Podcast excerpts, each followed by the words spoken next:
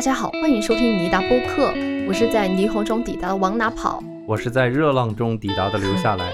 这个成都实在是太热了呀。对，呃，我今天要讲的这个案子呢，发生在贵州。哦，据说贵州是一个避暑胜地，但我前段时间才从贵州回来啊，我一点没有感觉到凉爽。怎么呢我？去的是毕赣的故乡啊，导演毕赣的故乡凯里凯里，哎嗯，特别热，然后差点给我热中暑了。其实你走那天，成都就在降温。但是呢，我觉得热归热哈，贵州菜实在是太好吃了。我当时跟群里的贵州听友聊天嘛，他就跟我推荐了特别多好吃的，什么酸汤啊、米皮、豆腐果等等等等。我后来跟他聊啊，我说贵州菜是辣而不油，而且层次很丰富，我就特别喜欢。我知道你很喜欢贵州菜，嗯，但是贵州菜辣的这一部分我很 OK。比方说折耳根，还有那个烤鸡，嗯，好家伙，给我辣的。但是吃贵州菜呢，总让我想起泰国，哎、就是因为酸酸这一块我真的是很不习惯。人家是三天不吃酸，走路打穿穿，有这个说法哈。好，借此机会啊，我得特别感谢这位听友薛小姐，因为她是贵州人嘛。哎当时听说我要去，就给我推荐各种好吃的东西，还帮我联系车，甚至他哥哥要把自己的车借给我开，就人还怪好的嘞。太谢 谢她了。对对对，整得我很不好意思。借这个机会，就特别感谢薛小姐的热情帮忙。好吧，那我宣布贵州已经是我的另一个故乡了，咱们不得整点活呀？贵贵州啊啊，贵州啊啊，我的故故乡。那今天这个故事我就得好好说了啊。咱们今天的案件呢，是发生在贵州的一个小县城，这个县城的名字很好听，思南县，哎，思念的思，南方的南，确实很好听。嗯，它靠着贵州的第一大河乌江，你可以想象有江又有山，风景是非常的秀丽。一介绍贵州呢，我就想起毕赣。路边野餐里边有一句电影台词是这么说的哈：亚热带季风的河岸，淹没还不醉的桥。嗯，哎，你，听听，贵州基本都是亚热带季风气候，再配上这个乌江畔的思南县，我觉得故事感一下就出来了。那思南县呢，还有一个地方风情也是咱们这儿看不到的，我多说两句。我们都知道贵州有很多苗寨，哎，对，思南县也不例外啊。而且那儿的很多苗寨和村寨就跟桃源圣地一样，只有坐船走水路才能进出。哦，相对来说比较隔绝。是，那今天讲的这些风土人情，不仅仅是背景，也都是案件的元素。那么我们接下来就进入案件的过程。时间呢是来到了二零一八年，地点是思南县的公安局，所有的民警都在按部就班的忙手上的工作，因为眼下快过年了，手头的案子当然最好结一结，有个结果。公安局副局长，咱们就叫他老周，老周主管刑侦部门，可以说思南县大大小小的案子都参与过。我说他是行走的案件库也不为过啊。此时此刻，老周的办公室门被推开了，走进来的是谁呢？是他的手下侦查部门的技术人员。而进门的第一句话就是：“周局，乌江案有线索了。哦，有线索了。”嗯，看来这是一桩之前经手过的案子。是不需要更多的提醒，老周知道，所谓的乌江案就是十年前他参与调查过的一桩案件。这个案子啊，悬了十年，啊，也一直悬在老周的心里。每一年的年终总结会上，他都会提起这个案件，要求侦查部门当做主要工作来抓。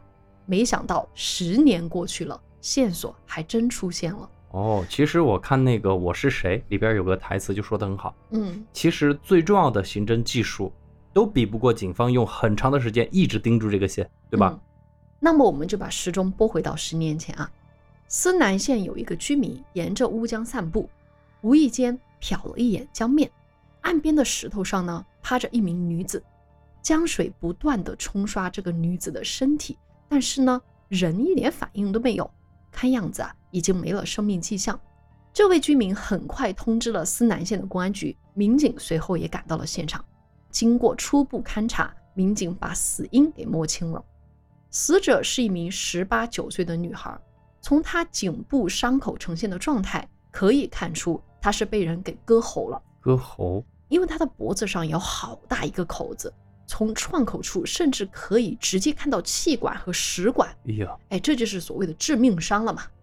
除此之外呢，创口的边缘整整齐齐，所以不是钝器所伤，一看就是用利器一击致命。那死者身上还有没有其他的信息呢？我们来看看尸体身上的其他伤口。我们先来说膝盖部位有淤伤，而且伤势还挺严重的，就简单的摩擦不能造成这种印记。民警就推测说，按照这个伤口的状态啊，应该是受害者遇到袭击之后，身体猛然下坠，膝盖重重磕在了地上，才导致了淤伤。哦，那就有可能是被抹脖子之后失去意识，这样子倒下去。我觉得也说明一点，就是被袭击的时候，死者其实是一种站立的状态。对，嗯。另外呢，尸体眼部周围也有一些锐器的伤口。根据伤口状态，民警认为这些伤口应该是凶手已经得手之后，也就是说受害者已经被抹脖子了之后才造成的。哦，那有点泄愤的意思。那接下来重点来了啊，民警没有发现任何的抵抗伤，就其他任何抵抗伤没有。怎么样？听到这里？刘总有没有推测？推测倒还不能说推测哈，目前我的信息也是太少了。嗯，我只是觉得一个十八九岁的女生被杀的这么惨，应该是仇杀或者情杀。嗯，然后你刚刚讲的这些身体上的状况，并没有提到有强暴之类的。嗯，所以我觉得应该不是那种随机杀人或者激情犯罪。所以我觉得是不是熟人作案？如果让我再说具体一点的话，是不是她男朋友干的？嗯，我来说说警方的推测啊。你刚刚说的一点呢，就是熟人作案，其实也是警方的初步推测哦。他们主要着重在没有其他抵抗伤这一点。你看呀，膝盖和眼部的伤口都是发生在致命伤之后。咱们可以假想一下，我们如果突然偶遇歹徒或者遭遇歹徒，怎么着也得反抗一下吧？对，多多少少会有一些擦伤或者淤青或者其他的伤口。但是这个凶手他怎么做到一击致命？就没有多余的抵抗伤呢？那我觉得只有一种可能，受害者对危险是毫无防备的，嗯，他就压根儿没想到对方会动手，也就是从侧面说明熟人作案的可能性比较大。而受害者的穿着似乎也印证了这一点啊，他的上身啊只穿着睡衣，当然也许套了外套哈，被江水给冲走了。他的下身呢穿的是黑色长裤，这个蛮普通对吧？但是不普通的一点就是。他的长裤里面又套着睡裤，他的脚上穿着运动鞋，所以你说他是收拾好了要出门吧？那不可能穿睡衣。你说他打算睡觉吧？那也不至于套上外裤还把鞋带系得那么规整。所以民警推测说，他可能是在睡觉的时候感受到了危险，然后打定主意离开，慌乱之中套了外套和外裤，然后穿好了运动鞋。结果不知怎么的，在逃命途中还是被凶手给袭击了。你说说这事儿啊，在睡梦中都已经感觉到了有坏人要出门逃命，结果还能被人给直接割喉，就一点都不抵抗，这是怎么个事儿呢？我觉得还有一个可能就是，是不是死之后给穿上的，凶手给他穿上的。民警呢，当时觉得实在不知道当天晚上发生什么事儿。如果说是熟人作案的话，只有从一个角度出发，就是看看受害者究竟在和哪些人交往了。哎，对，这就是我的思路，得查身边的，比如说男朋友啊，或者有感情纠葛的人。那思南县的民警就把接下来的侦查重点放在了调查死者的身份上。你只有知道死者是谁，是哪的人，你才知道他生前跟哪些人结了怨，当晚跟谁有过交集，对吧？这一点按理来说不难啊，小小一个县城啊，查查失踪人口不就行了吗？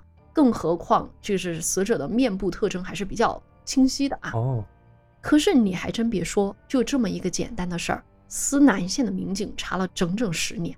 也就是说，之所以破不了案，就是卡在了确认尸体的身份上。哦，原来如此，是查这个无名女尸就查了十年。对，大家可能会觉得奇怪，对吧？那我在这里做一个解释：二零零八年，正是思南县修建水电站的时候。小小的一个县城涌入了一大批外来务工的人员。当时他们规模最大的水电站叫做思宁电站，也挺好听的一个名字，对吧？嗯。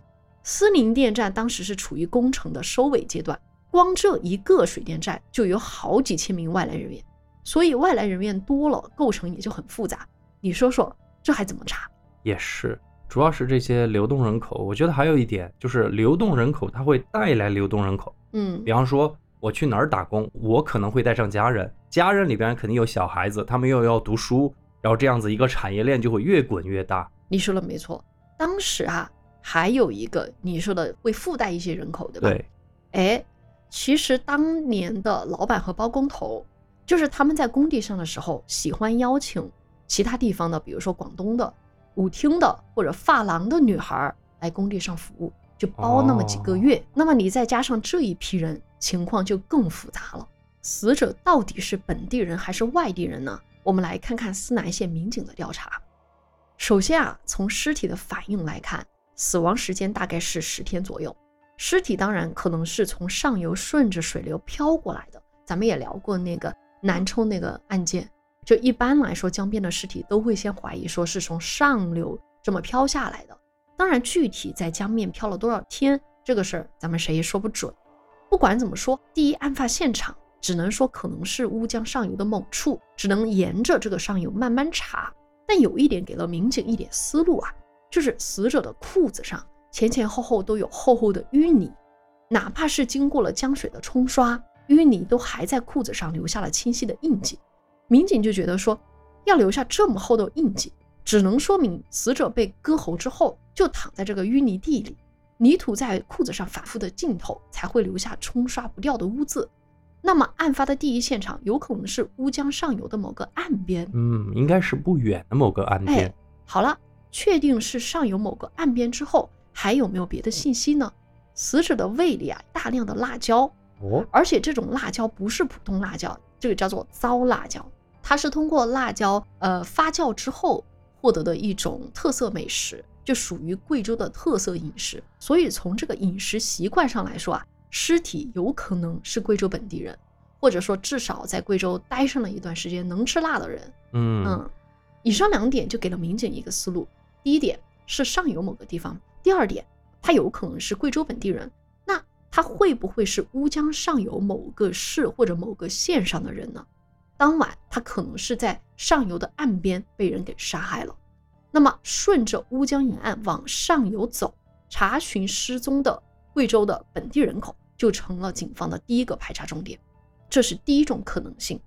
当然哈，仅仅是胃里的辣椒也不能有一个决定性的作用，不能够完全说明尸体就是本地人。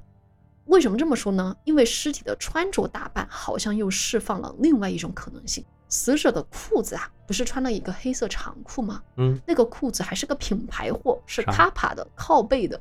一个运动品牌，我们都我知道，我知道，在当年还算是比较体面的吧？哦，是这个意思啊。当然哈，你可能会觉得啊，也不一定。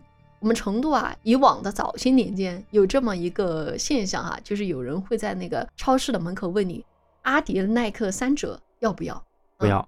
其实你就知道是怎么回事儿，卖假货的。对对对。嗯，然后你买了这个靠背，结果。拿上来了个标志不是背靠着背，是是面对着面。对对对，那也有这个可能性是假的，对吧？嗯。但是呢，即便如此，还有一个信息点，就是尸体戴着手镯子，还涂了指甲油。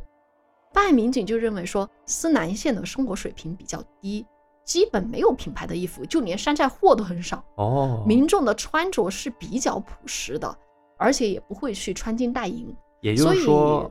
是外地人的可能性更大，对，就这种穿着打扮更像是外地来的，而且他们还做了一个侧写。当然，这个侧写我们不能说它是一种刻板印象哈，就是在当时来说，民警见得多了，觉得从事这种行业的可能性更大一些，就是觉得从事发廊工作的女孩比较喜欢这么打扮，因此呢，民警也觉得说不能排除死者是外地人的可能性。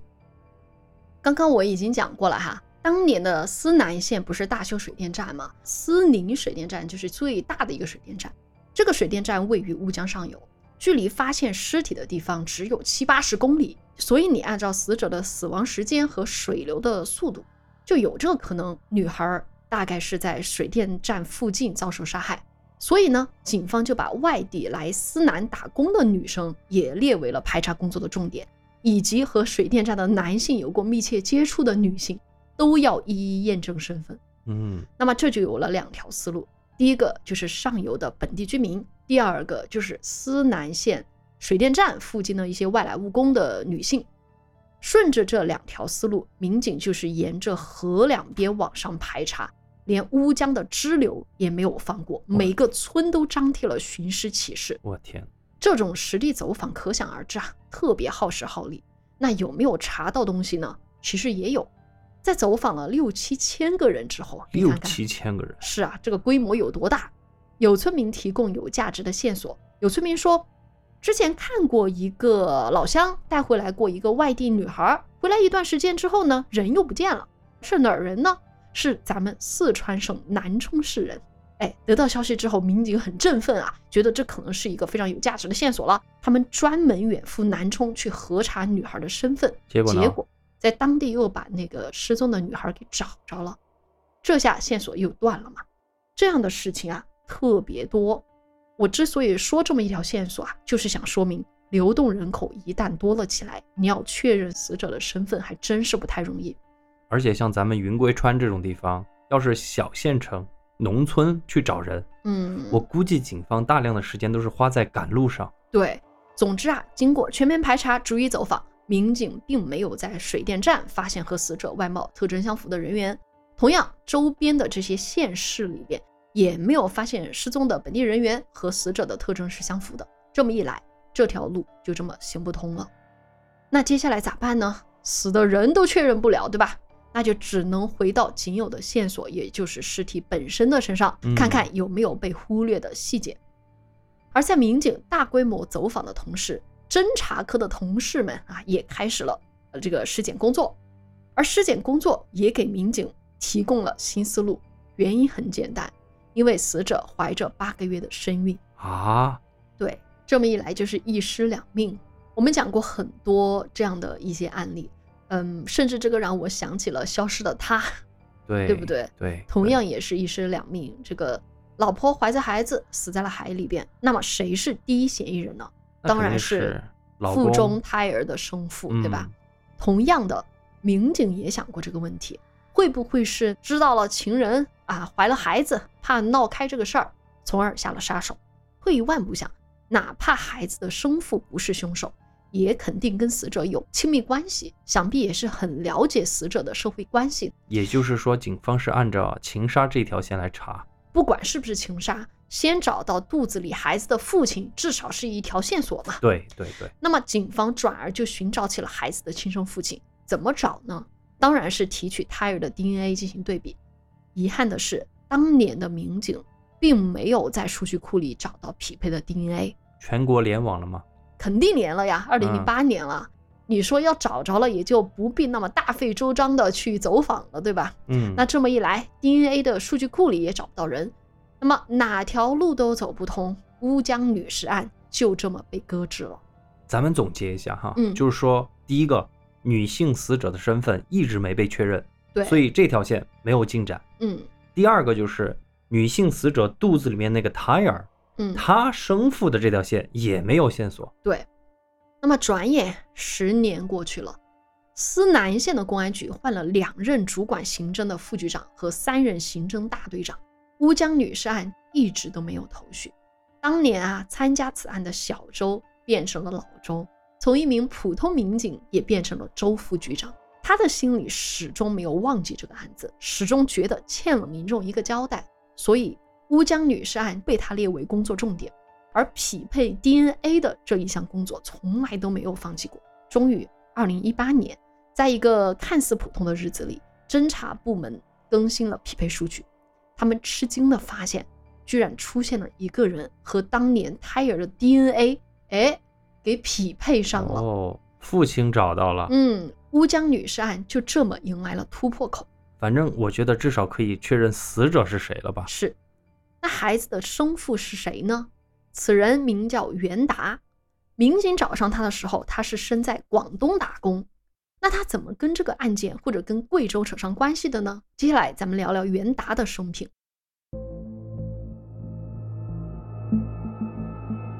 袁达。不是贵州人，是重庆人啊！你看这个好复杂，哎，所以你说那个年代的流动人口，对吧？嗯，特别复杂。袁达十六岁就一个人去了广东打工，正经打工没几年，就跟社会上的这些闲杂人等混上了，是打架、敲诈、赌博、开赌场，坏事做了不少，所以他也有犯罪记录。他的指纹会被录入也就不奇怪了。当然嗯，录入了还太晚了，可能一八年才被那个逮捕，才被录入啊。民警再一深入调查，发现袁达这个人啊，确有作案嫌疑。哦，咋了？零六年啊，他跟第一任老婆结婚，然后就有了孩子。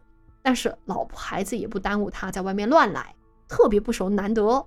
零八年的时候，也就是案发那一年，他确实有个女朋友。也就是那一年，他身边的朋友都觉得他行为反常，因为他经常隐藏自己的行踪，全国各地到处跑。反正你要问袁达在哪儿，谁都没个准话。因此啊，民警认为他有重大作案嫌疑。思南县的民警没有耽误时间，立马提审袁达。而面对民警的讯问，袁达倒也坦诚，老老实实交代，他自己确实是私生活比较乱，跟很多女孩都有过关系。民警好一顿引导，他才想起来，哎，零八年是有这么一个人。零七年的下半年啊，他有一个哥们儿叫超哥，给他介绍过一个女孩，这女孩是贵州籍的。哦，哎，就说啊，让袁达帮忙在广州给这女孩找个工作。他还记得这女孩的名字叫谢芳，长得还挺清秀，两人是同居了一段时间。后来谢芳主动跟他分了手，说要进厂务工，想要踏踏实实过日子，不想跟他有什么往来了。哎，你说一听到贵州籍女孩，民警们就兴奋起来了。当年他们根据死者的这个饮食习惯就推测过，搞不好那个死者就是贵州人士，所以民警就开始核实谢芳的身份了。因为袁达只记得是贵州人，贵州哪儿的他也记不太清啊，名字叫谢芳。思南县民警只能跑断腿啊，跑遍了贵州，寻找一个叫谢芳的失踪女孩，最终还真给民警给找着了，在贵州省织金县一个距离思南县大概有三百公里的地方啊，有个叫谢芳的女生，和死者年龄相当，相貌也能匹配。最关键的是，自从二零零八年之后，这位谢芳的户籍再也没有更新过。哦，哎，极有可能就是死者了。为了进一步确认这条线索，民警把谢芳的照片交给了袁达辨认，结果谢芳正是和袁达交往的女孩。终于确认了这个无名女尸了。但是这些只是间接证据，就是说袁达在零八年确实交往过一个贵州籍的女孩叫谢芳，对，这位谢芳好像在零八年之后有可能失踪了。至于死者到底是不是谢芳本人，最好还是有 DNA 验证嘛，对吧？嗯，出于这个原因，民警就找到了谢芳的直系亲属，想要来做 DNA 测试。这个直系亲属就是谢芳的父亲谢刚，找到直系亲属就好办了，对吧？而此时谢刚正在浙江打工，民警跟谢刚取得了电话联系，告知了他你的女儿谢芳可能遇害的事情，要求对方配合做个 DNA 检测。但是谢刚的反应完全超出了民警的预料。咋了？接到电话的谢刚觉得这是一通诈骗电话，很快就把电话给撂下了。也行，这是嗯怎么回事儿？你说，如果这个谢芳哈，就是他的女儿真失踪了，谢刚这个当爸的怎么漠不关心呢？难道说民警又找错人了？这个谢芳根本没失踪，人家只是跟着父亲去打工去了，对吧？不知为什么户口没更新，这个可能也正常。哎，没办法，思南县的民警只能远赴浙江，找到谢刚，当面了解情况。等这个谢刚真看到警察站在他面前，才知道这不是骗局，这才愿意说出了实情。原来呀、他的女儿确实失踪了十多年了。啊，他之所以没有报警，是因为他对这个事儿啊有自己的理解。我天，啥理解？他告诉民警，在女儿失踪之后，他其实打电话给女儿的男朋友过，然后得知女儿去了汶川。二零零八年，咱们四川是出了大事儿，嗯，就是汶川大地震嘛。嗯，所以谢刚一直以为女儿是死在了地震当中。所以就完了。嗯，民警一听就问谢刚说：“那你有没有去四川核实过？”谢刚回答说：“没有，没去找过女儿的尸体。”哎，你说说这事儿啊？你说这个当爸的知道女儿可能死在汶川了哈，都不去确认一下，差点耽误了大事儿。哎呀，我没有办法评价，我不知道这种行为叫做无知呢，还是叫做淡漠。嗯反正谢芳他家人，就他爸爸这个行为啊，嗯客观上来说也是使得这个案子拖了十多年。你想，如果他赶紧报警说自己女儿失踪了，嗯，我觉得不可能十年都查不到。我觉得可能就是那个年代，我说了流动人口啊，其实这个家庭在外务工的这些人员跟自己家庭取得联系是非常少的嘛。对，其实那几年对报纸上那个媒体嗯上也经常看到，就是这种留守儿童，对还有那种什么工地夫妻，是吧？对都是社会的一个问题。对呀、而且你想啊，嗯，当时的交通也没有那么发达，对吧？很多年你不回家去看看自己的家人，也是常发生的一个事儿、对啊。，如果大家还有印象的话，就是《今日说法》在那几年，就是零八年到一八年左右，好多嗯案件都是那个外出打工的孩子，嗯，几年、十几年都不给家里联系，是。然后死在外面都不知道。那么如今呢，民警才告诉谢刚说，现在需要提取你的 DNA 确认一下死者身份。而经过基因对比，思南县的警方确认，乌江发现的女尸正是谢刚的女儿谢芳。哎，终于确定了。哎，这下尸源总算是确定了，查了整整十年啊，终于在这一刻知道了尸体的真实身份。思南县的警察也觉得眼前豁然开朗了起来。那接下来要做的就是根据谢芳的社会关系展开细致的排查。那么第一个要查的人是谁？你说说，嫌疑最大的，那个袁袁达是吧？对嘛？就是当年谢芳的男朋友袁达，因为就是这个袁达让谢芳怀了八个月的身孕，而且他又在电话里告诉谢刚说谢芳是去了汶川，你说明显就是想要洗脱嫌疑。对这些行为其实都说明了袁达跟这事儿啊脱不了干系，想必大家的心里都已经给袁达判刑了。咱们尼达电台讲的是另外一个消失的他，对吧？但是真相往往比咱们的想象更加离奇。哦，那就不是他了。嗯，袁达不仅否认杀害了谢芳，而且提供了不在场证明。也就是说，事发当时袁达根本不在贵州，不可能跑到千里之外去作案。而经过警察的核实，袁达的不在场证明是真实的，那么袁达的嫌疑就被排除了。嗯，好奇怪。真的好奇怪，那还能有谁，对吧？而且咱们想另外一个方面，如果不是他杀的，他为啥要对谢刚撒谎，对呀、隐藏谢芳真实的去向，对吧？他去什么汶川去了。嗯，面对这一指控，袁达的回答让整个事情更加扑朔迷离起来了。袁达告诉警方，他根本就没见过谢刚，啊，因为他和谢芳是情人关系，两个人本来就没有未来，怎么可能发展到见双方父母的程度呢？而等民警把袁达带到谢刚的面前的时候，谢刚的反应也出乎民警的意料。谢刚是真不认识眼前的人啊！原来他口中所说的女儿的男友是另有其人。哇，我明白了，嗯，就是这个谢芳也不简单哦。哎，哎，我就来说说谢芳和谢刚他们这个家庭到底是怎么回事啊？谢芳确实就是常年在外地打工，见面的时间特别少。二零零八年一月，谢芳回到老家贵州，参加了亲戚的婚礼，然后跟谢刚一起过了个年。过完年之后呢，谢芳就跟他爸说：“哎，你要不跟我一起去广东打工啊？我找到了一个男朋友，人挺好的，可以帮我们俩安排工作。”在女儿的劝说下呢，谢刚就跟着他来到了广东，也见到了女儿口中的男朋友。而这个男朋友的长相和袁达可以说是南辕北辙。那就不是袁达。嗯，眼前的这个人啊，是身材粗壮，身高都不到一米六，而且这个人一只脚好像受了伤，走路一瘸一拐。第一眼，谢刚心里就有点瞧不上，但是他看到谢芳也没有正式介绍两个人认识，也就不敢多问。但当爸的再怎么着也想会了解一下女儿的男朋友，对吧？所以谢刚私下也跟这个男人聊过这么两句哈。得知男人姓张，咱们就叫他小张。小张是贵州人，具体是哪儿的咱也不清楚。只是有一次，小张说起他老家，说只有坐船才到他家，坐车过不去。哎、想到我之前埋的伏笔了吗？嗯，嗯那个思南县的很多寨子，对吧？对就是这样。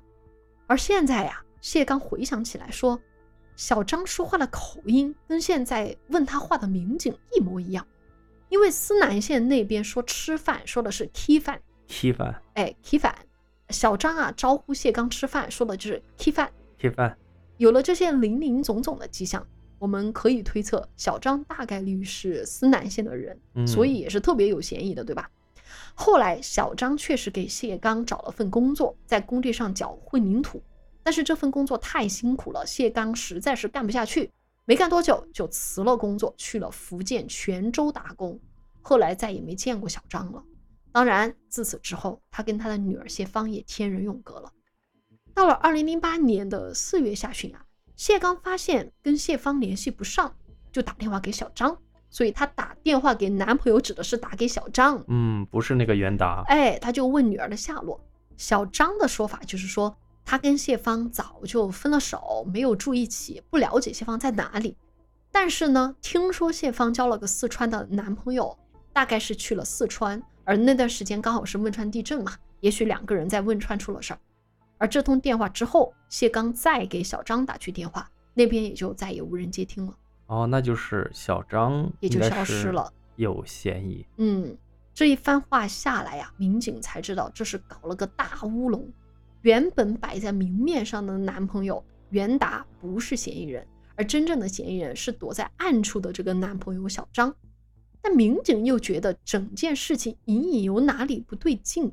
你想想，二零零八年，谢芳都怀了袁达的孩子，这一点是毋庸置疑的对对对 DNA 都出来了嘛？我就想你来理一下这个啊时间顺序到底是怎么回事儿？对，那他怎么又会跟小张同居？嗯，哎，小张难道没发现他怀着别人的孩子吗？所以我有点想瞎猜的意思，就是嗯很典型，就是一个情杀。啊，这搞不好就是觉得自己被戴了绿帽子，对对对对，然后嗯，动手把人给杀了，有然后袁达根本就不知道。哎，有可能。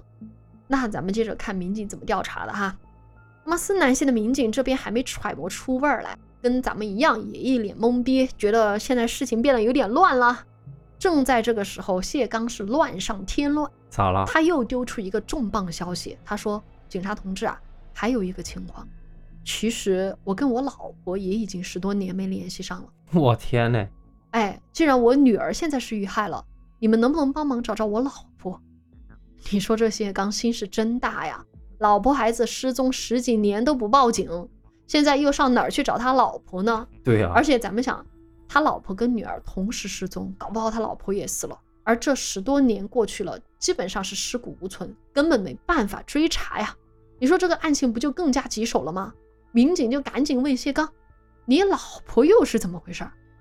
哎，据谢刚说，他老婆啊叫吴雪，两个人两千年结婚，一开始夫妻感情挺好，后来呀，两个人之间发生了一点小事儿啊，吴雪就对这段婚姻很不满意，隔三差五就找谢刚吵架，两个人的关系是跌到了冰点。二零零四年，吴雪一气之下离开了贵州，外出打工，两人的婚姻是名存实亡。当然，他们没离婚啊，户口也没销，只是说基本上没有联系了。那只是失踪嘛。在这之后，谢刚从老乡们口中多多少少知道吴雪的一些消息，听说吴雪在外面和很多人都有这种男女关系。嗯，谢刚是觉得又伤心又恼怒，对这个吴雪是又爱又恨，于是更不肯主动联系吴雪了。直到二零零八年，谢芳就是他们的女儿，不是嗯回贵州参加婚礼吗？对对对对，吴雪当时也跟着回来了，就是一家人才在多年之后团聚了这么一次。应该是四年之后。嗯哎，而自那之后，谢刚就听说吴雪去了重庆，但是也就没有更多的消息了。而这次听到他的女儿遇害之后，谢刚才想起说，会不会吴雪也遭遇了不幸呢？我觉得这个很奇怪啊，嗯，就是他老婆其实只是离开他，嗯比较你正常想应该是这样子的，对你怎么会去想老婆会遭遇了不幸？因为他女儿遇害了嘛，他就觉得，哎，要不要也都找找、嗯啊？就这么一个意思。了解到事情的来龙去脉之后呢，思南县的民警能怎么办？只好又去帮他查找吴雪的下落还。真帮他找。哎，就以防万一嘛。那么谢刚已经交代说，吴雪最后的踪迹就是去了重庆，嗯，所以民警还真赶往重庆去调查了一下。辗转之下呢，民警找到了吴雪曾经交往过的男友。你猜这男人是谁？我咋猜得出来 肯定是我之前讲过的一个人物啊，居然是超哥。啊？超哥就是那个介绍他女儿和袁达认的识那个们儿，。对对对，哎呦我天呐，哎，所以你说这人物关系乱不乱哈？咱们来理一下啊。就是谢刚和吴雪是原配夫妻，嗯后来两个人分居了嘛，但是没离婚啊。吴雪呢离家出走，跟一个重庆的男人超哥谈恋爱，对吧？嗯超哥呢又把自己的哥们儿，哎，重庆人袁达又介绍给了吴雪的女儿谢芳。你说这个超哥这小子是怎么懂把兄弟变儿子的？自己也喜当爹了啊！哎，我真的好乱好乱。嗯，是有点乱啊。嗯那么咱们说回到超哥和吴雪这俩人怎么回事呢？哎，当民警联系到超哥的时候，超哥回忆说，一开始他对吴雪还是很认真的，但是他觉得吴雪这个人心思多，不是踏踏实过日子的人。嗯两个人在一起好几年了，都没能有个结果。在一起的时候啊，吴雪先后怀了三个孩子三个孩子，嗯、超哥的吗？不确定啊。但是不管怎么说哈，每年吴雪都要莫名其妙消失一段时间，每次回来之后孩子就没了肯定是去打孩子嘛。啊。二零零八年春节期间，吴雪又一次离开超哥，回了老家。但我们知道她这次确实是回老家，就是她跟女儿参加婚礼嘛谢芳参加嗯婚礼嘛。而这次离开之后，超哥也就再也没有见过吴雪了。这也跟谢刚所说的时间线是对得上的。反正是法律上的老公和情夫对，都同时在零八年之后和这个吴雪失去了联系。是，那看来啊，只有搞清楚零八年之后吴雪去了哪里，才能解开这个扑朔迷离的悬案，对吧？对，案件查到这里呢，又卡壳了，跟十年前一样，案子的资料又一次摆在老周的面前，让我们跟着老周的思路，再理一理目前掌握的线索。首先能够确定的是，乌江女士案的死者身份为谢芳，对，嗯然后那个孩子是袁达的，袁然后袁红，你干嘛说人家演员啊？然后那个孩子就是袁达的孩子，对，嗯这个袁达是超哥的哥们儿，是。那超哥就是介绍谢芳跟袁达认识的这么个人，嗯，对吧？然后超哥是谢芳妈妈的情夫，是，而增加了一些疑点哈，是这样的：谢芳和他的妈妈同时在零八年失踪，嗯而他的妈妈吴雪究竟在哪里？第二个是案件还出现了其他两名男子，第一个当然是超哥，当然超哥跟这个案件没有关系哈。还有另外一位思南县的男子，我们觉得是我们关注的重点，就是小张。啊，就是那个小张嘛，哎，嗯跟这个死者有说不清楚的关系。那小张在其中又扮演什么角色呢？我们先来解决第一点，吴雪究竟在哪里？想到这个，老周啊回想起经办的多个案件这个老周确实是行走的那个记录仪哈，啊，突然之间，一起2009年的悬案进入了他的脑海。当时老周刚刚接管刑侦大队，上任之后接手过一个发生在山洞的案件，那个案件一直也没能侦破，老周对此一直耿耿于怀。这个案件是怎么回事呢？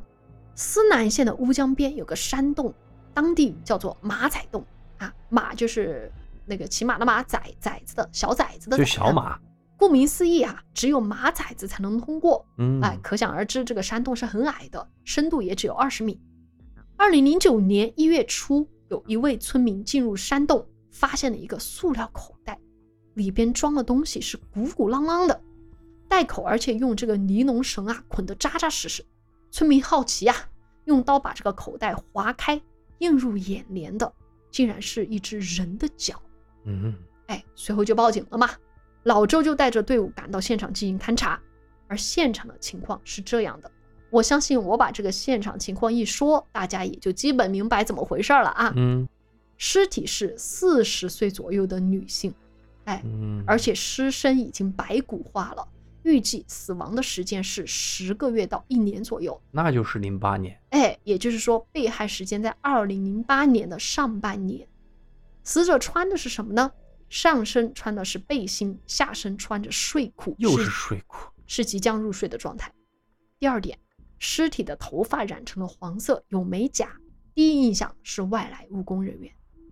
第三，抛尸环境的周围地势很隐蔽，因此推测凶手熟知周边环境，应该是当地的村民。对，民警对现场物品也进行了勘查，发现裹尸的布口袋，还有那个捆绑的绳索都是手工制作的，工艺比较特殊，是当地的村民用来装粮食的。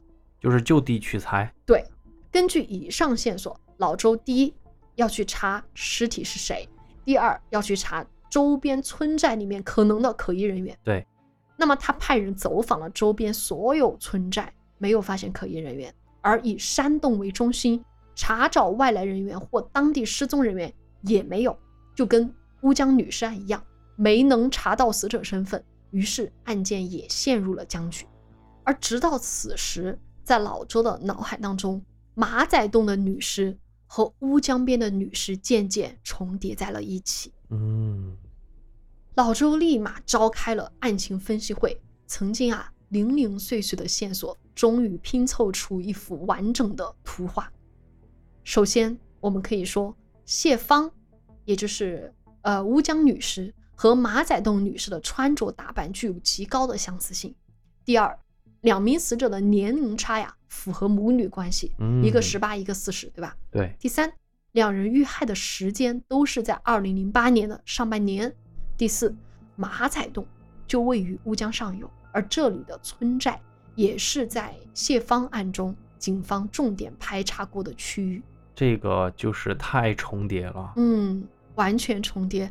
而更戏剧化的是，马仔洞所在的那个寨子，必须要坐船才能抵达，而这里的村民大部分都姓张，哦，懂了吗？张家寨，哎，自然而然的，警方就想到了一个人，小小张分析会之后，思南县的民警就来到了马仔洞附近的村落，再一次调查。这一次民警的心情大有不同，因为他们确信找了十多年的凶手其实就隐藏在乌江的岸边。而果不其然，一名船夫提供了一条有价值的线索，说当地有个村民名叫张兵，张兵曾经带了两名外地女人坐船到他们这里来，第二天就离开了老家，再也不知去向。而张兵的家距离马仔洞只有几百米远。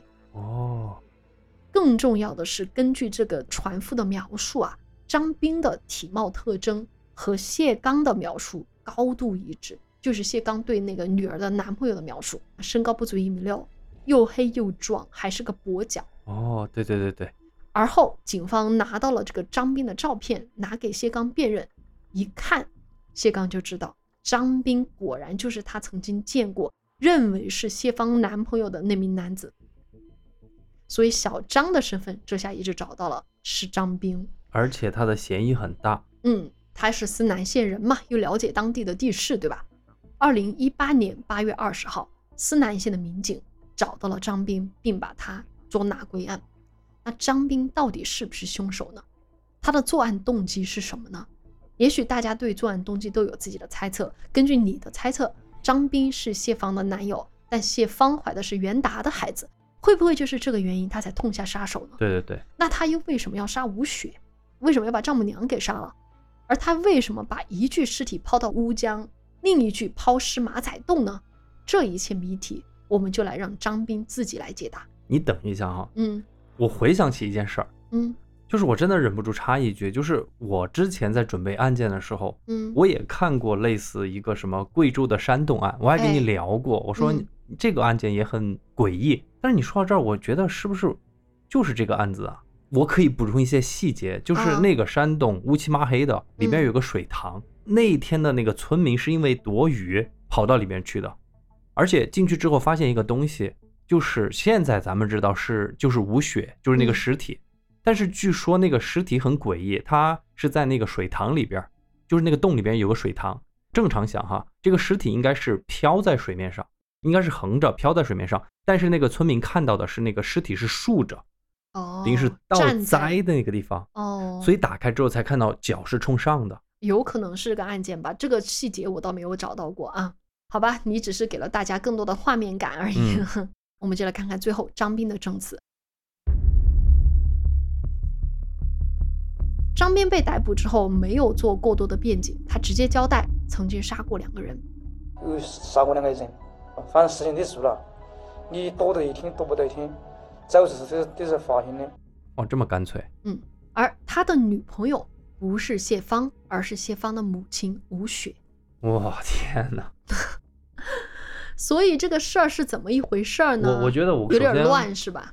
首先第一个很乱，第二个是嗯我可能有点错怪谢芳了，就是那个女儿了，嗯我以为她是跟小哎张又跟那个袁弘达，哦不袁达，你老是说人家袁弘？干嘛就是袁弘一封律师函给你寄到门嗯，就是跟袁达，我以为嗯是这样子在纠葛杀了人，原来是跟他妈妈呀。理一下吧。呃，两千零四年，吴雪就离家出走了。然后呢，吴雪是跟超哥在重庆在一起。嗯与此同时，是吴雪跟张斌又在一起了，对，能懂吗？就他两只船哎嘛，。他们俩是什么时候在一起的呢？是吴雪已经跟超哥交往两年之后，吴雪当时在广东打工，张斌和吴雪就相识于广东的一家理发店，因为吴雪当时就是理发店的洗头妹，给张斌洗头的时候，两个人聊天儿，不知怎么就聊到了感情问题。当时张斌其实也是离异，有两个孩子，小儿子还是残疾，两个人聊到婚姻都觉得很失败。啊，这么聊着聊着，两个失意人嘛，就觉嗯得非常投缘。对呀、同是天涯沦落人嘛。哎，两人熟络了之后，慢慢就在一起过起了日子。张斌就觉得吴雪又漂亮又聪明，还不嫌弃她有两个孩子，负担那么重，所以对吴雪是疼爱有加。而且啊，为了满足吴雪的生活需求，张斌还是拼命在工地上赚钱。那吴雪，你觉得她跟张斌是认真的吗？肯定不是。当然不是。当时她跟谢刚第一没有离婚，她在重庆还有个超哥。她之所以跟张斌在一起，我觉得啊，就是为了钱嘛。我觉得就是在这个地方找一个饭票，哎，对不对？因为他当时告诉张斌，就说他在外面欠了债，等债还完了才跟张斌好好过日子。那张斌自然是答应帮他还账啊。好，那么这个是他们两个相识的过程。那你说张斌有没有怀疑过吴雪呢？也是有的，肯定因为吴雪声称自己是重庆人嘛，每一年都会回老家一段时间。当然，我们知道他其实老家在贵州，嗯，他去重庆干嘛呢？当然是找超哥，他就会以回老家为由，然后要去还债为由，找张斌拿钱，等钱花完了再回广东，又找张斌过日子。所以这个吴雪是重庆、广东两头跑，哎，重庆嗯找超哥，广东找张斌，然后两头瞒着。时间来到二零零八年，也就是案发那一年，吴雪就提出要求要去张斌的老家看看。也许大家会觉得，干嘛要去老家看啊？对呀、大家别忘了是过春节，带女朋友回家，怎么着也得有点表示吧？哦，就是红包，估计也是为了钱啊！你听就知道了。回到老家思南县的那天，下起了大雪，但张斌一家人很高兴，因为看到儿子带回来一个漂亮媳妇儿，父母能不高兴吗？张斌的父母甚至还给了吴雪几千块钱见面礼，但是吴雪只在思南县待了一天，把钱拿了，第二天就说要回自己老家重庆过春节。张斌就跟着吴雪回了重庆，吴雪就要张斌把钱取出来，然后他好把账给还清，接着回去两个人就好结婚过日子。顺便呢，他还想给家人买点东西，也跟张斌撑撑面子，这很正常嘛。第一次回家见老丈人，对吧？丈母娘，张斌当然是愿意花钱的。这几年张斌在广东打工，其实是有一些存款的。到了重庆，张斌就取了五万块钱哦，交给了吴雪。拿到钱之后呢，两个人就去商场购物，给家里的老人、孩子买买衣服。吴雪还非常体贴的给张斌挑了一套衣服。而等张斌从试衣间出来，吴雪就不见了身影。哎嗨，，张斌拨打吴雪的手机，手机也是关机。那个春节啊，张斌狼狈回到了思南的老家，而他在重庆被甩的事情，在他们村里边啊成了笑话。哎，这是最麻烦。嗯，春节一过，张斌就回到了广东，而吴雪居然又打来电话找张斌。他跟张斌说，当时在重庆啊，他是走丢了，手机也没了电。这些话也许不足以骗倒张斌，但是我觉得哈，足够安慰张斌。啊，嗯，就是他还真的被安慰到了。当吴雪回到广东之后，张斌选择再次和吴雪生活在一起。我觉得这个也不用惊异了，就是苦命人嘛，对吧？能我知道找到一个是安稳的生活，其实人啊，是一种自我欺骗。陷入感情里面那是说不清楚的。其实陷入感情，我觉得是一回事，另外一回事就是，呃，我觉得是一种希望，就是不会轻易让这个希望溜走，能懂我意思吗？对对嗯。到了二零零八年年后，吴雪还带了个年轻的女孩到广东来，要张斌给他找个工作。这个年轻的女孩是谁呢？吴雪说是她侄女，其实就是谢芳，是她的亲女儿。哎，没有想到的是，这个谢芳跟吴雪啊一直假装是这个亲戚关系，不是母女关系，甚至谢芳还把她爸带了过来，让张斌给找工作，对吧？你还记得吧？哦，原来是这个。嗯，所以他们一直在假装是个关系，然后直到被逮捕之后，张斌才知道真相。后来是怎么出事儿的呢？就是二零零八年四月份，张斌找工地结了工资，带着几万块钱，然后带着吴雪和谢芳回到了思南老家。这张斌这哥们儿是真的能够吃苦啊，又挣了几万块钱。哎，吃完晚饭之后呢，吴雪和张斌就回房间休息了，而谢芳跟张斌的妈妈，呃，一起睡，回到另一间房间睡觉。嗯深夜的时候，吴雪就要求张斌把工钱拿出来给他还账，因为有几万块钱他知道嘛。嗯而这一次，张斌拒绝了。吴雪恼羞成怒啊，跟张斌大吵大闹。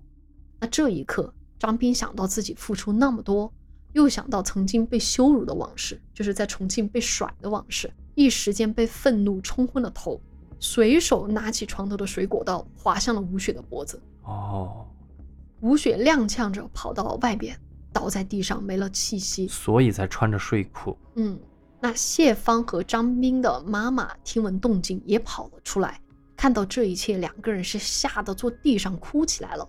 张斌的父亲也不敢相信眼前的画面，吓得一声不吭跑出了家门。后来，张斌在母亲的帮助下处理了吴雪的尸体。随后呢，张斌带着谢芳离开，但是你知道要离开村寨只有坐船嘛？张斌带着谢芳去赶船，走到河边的时候，谢芳问张斌说：“你为什么要把我姨娘杀了？你把她杀了，我要去公安机关举报你。”张斌这才如梦初醒，用杀害吴雪的那把刀顺势把谢芳也给杀了，然后把谢芳的尸体和随身物品全部扔进了乌江里。这也是为什么他抛尸在不同的地方啊。这就是事情的整个过程。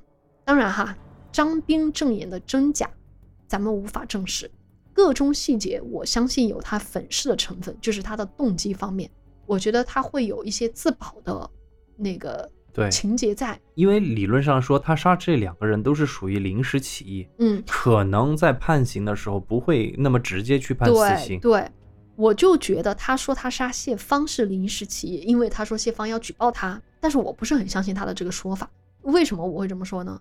如果说他不想杀谢芳，那他为什么会随身携带一把刀呢？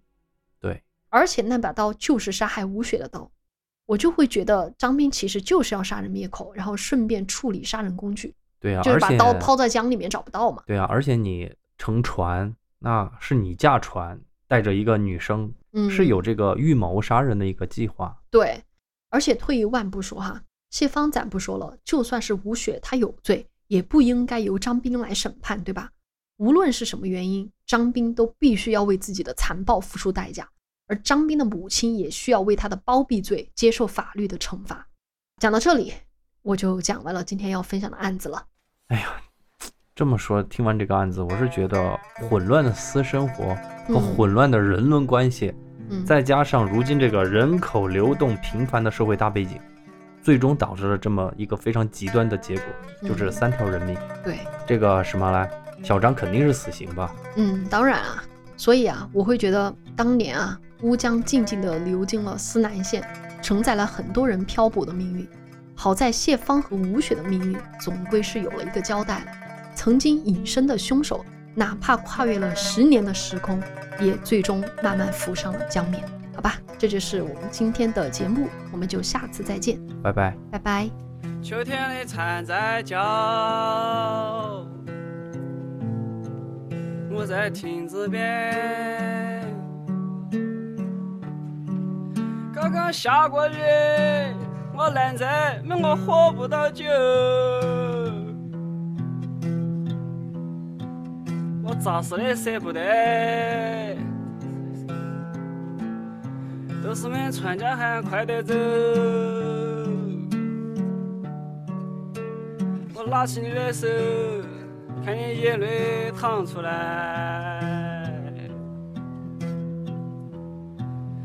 我是阿飞，我讲不出话来。我懒在，我讲不出话来。我要走走了，个波浪嘞，啊黑巴巴的天。